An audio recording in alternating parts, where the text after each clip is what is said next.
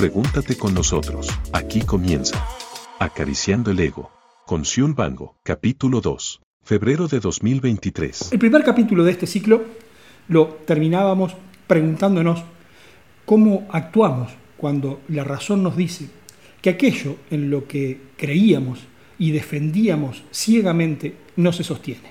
El escritor y humorista estadounidense, Samuel Langhorne Clemens, más conocido como Mark Twain, decía que es más fácil engañar a la gente que convencerla que ha sido engañada. Por tanto, citando a Twain, el primer cuestionamiento que me surge para dar respuesta al disparador del capítulo anterior es si estamos dispuestos a aceptar que hemos sido engañados.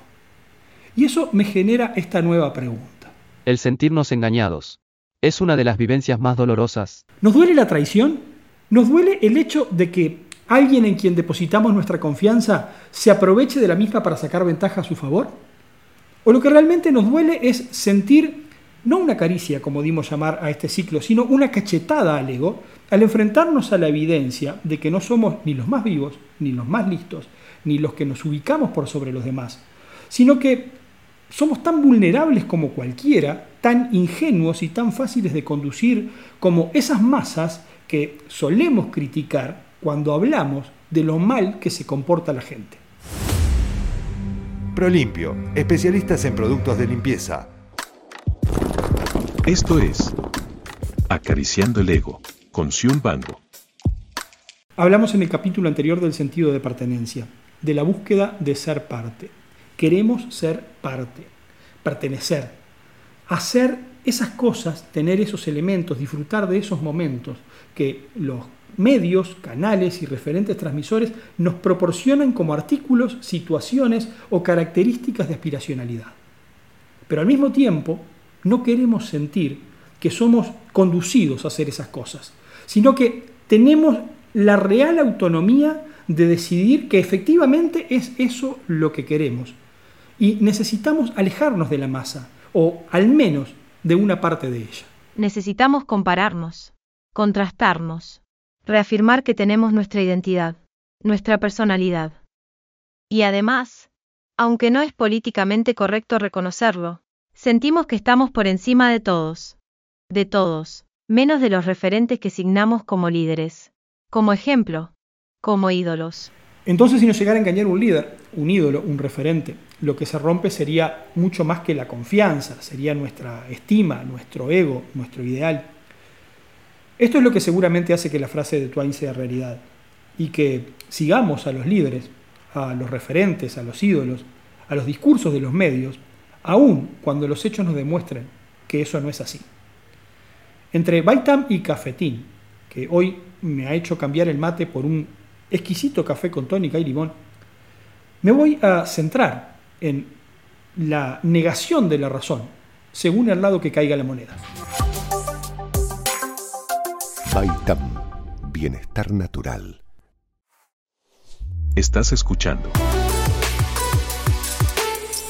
Acariciando el Ego, con Bango.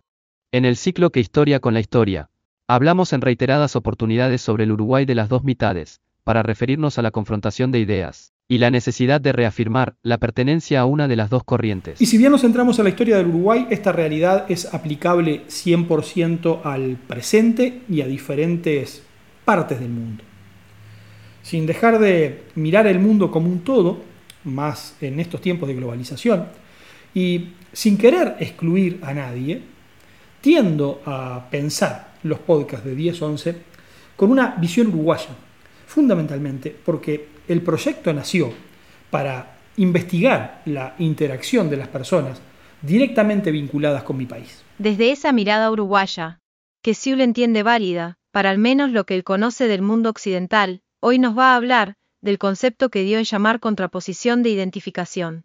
Y lo llamé así porque siento que no existe realmente una contraposición real y total de ideas, sino que juega más que nada el afecto la simpatía y lo discursivo por sobre lo concreto, lo filosófico por sobre lo político, lo pragmático por sobre lo material. La identificación entonces hoy nos lleva a evaluar los hechos teniendo en cuenta los protagonistas o los mensajeros y no los hechos en sí.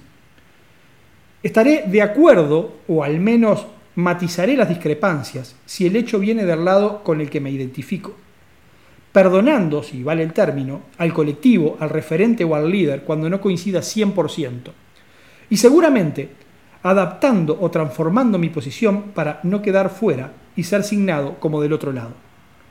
En cambio, si la propuesta viene precisamente del otro lado, la realidad se invierte en un todo. Cuando estas diferencias se dan a nivel político partidario, la ilógica lógica se entiende en términos de estrategia. Y hablando bien uruguayo, es más viejo que el agujero del mate el oponerse a todo cuando no te toca gobernar. Y el decir que la oposición va a poner permanentemente un palo en la rueda cuando te toca hacerlo. Esa ilógica lógica hace que, dependiendo del lugar que ocupemos hoy, seamos defensores de lo que hasta que asumimos el gobierno criticábamos, o críticos de lo que cuando éramos gobierno hacíamos. El momento histórico que vive Uruguay, de cambio de color político luego de década y media, hace que se evidencie fácilmente esa panquequeada de las dos partes. Sin embargo, los votantes lejos de marcar una posición crítica al cambio de postura de sus referentes, la acompañan, la aplauden y la contrastan con lo que antes hacía la otra parte. Esa ilógica lógica. Tal vez por repetida podemos llegar a entenderla, o al menos aceptarla como natural en el ámbito político, e incluso en lo social. Y eso sucede por lo que Siul editorializaba en el capítulo anterior, en aquella idea de la sobrevaloración de la necesidad de pertenencia. Pero la realidad uruguaya actual nos aporta una variante que es aún más ilógica. La de mantener al mismo tiempo y en el mismo momento posturas opuestas ante situaciones idénticas. Y no solamente a nivel nacional respecto de nivel departamental como se ha dado más de una vez a lo largo de la historia, sino que en este último periodo ha sucedido en lo que refiere a posturas institucionales a la relación de los medios de comunicación y el poder, a la libertad de opinión y expresión, e incluso a la relación con el Poder Judicial. Cafetín, un producto Tinkers. Acariciando el ego. 10-11 Podcast. De todas estas opciones, me quiero centrar en la que más cerca nos toca, la que tiene que ver con los mensajeros. La idea de que lo que no sale en los grandes medios no es tenido en cuenta y de que lo que diga fundamentalmente la tele o los diarios referentes es la verdad, se cuestiona por las nuevas generaciones que han ido construyendo nuevos referentes que hoy catalogamos, yo diría de manera despectiva, como influencer.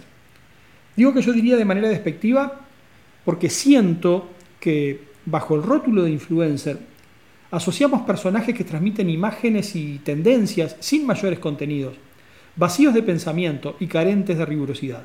Pero en realidad, deberíamos hablar de motivador, y no de influenciar. Y deberíamos hacerlo para referirnos a todo aquel que logre despertar el interés de un grupo de personas, y generar una postura, una opinión, o una corriente de pensamiento. Generarla ya sea por aspiracionalidad, por imitación, por simpatía, por identificación, o por la forma de transmitirlo. Motivador, informador, transformador, puede pasar a ser todo aquel que transmita. Y puede pasar a serlo más allá de que esté formado o capacitado naturalmente para hacerlo. Más allá que sea ordenado, metódico, riguroso. Y esas personas van a atentar contra la hegemonía de los grandes medios, ya sea como personajes o convirtiéndose ellos en otros medios. Entonces nace aquí una nueva pregunta para dejar pendiente para el próximo capítulo. ¿Realmente pueden los grandes medios de comunicación sostener su poder?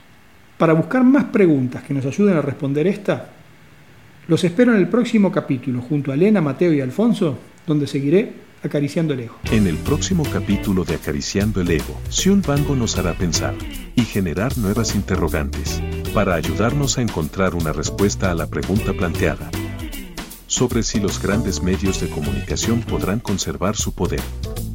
Acariciando el ego, con Sion Bango. Presentado por Prolimpio, Baitan y Cafetín. Acariciando el ego. Una realización de 10-11 creaciones.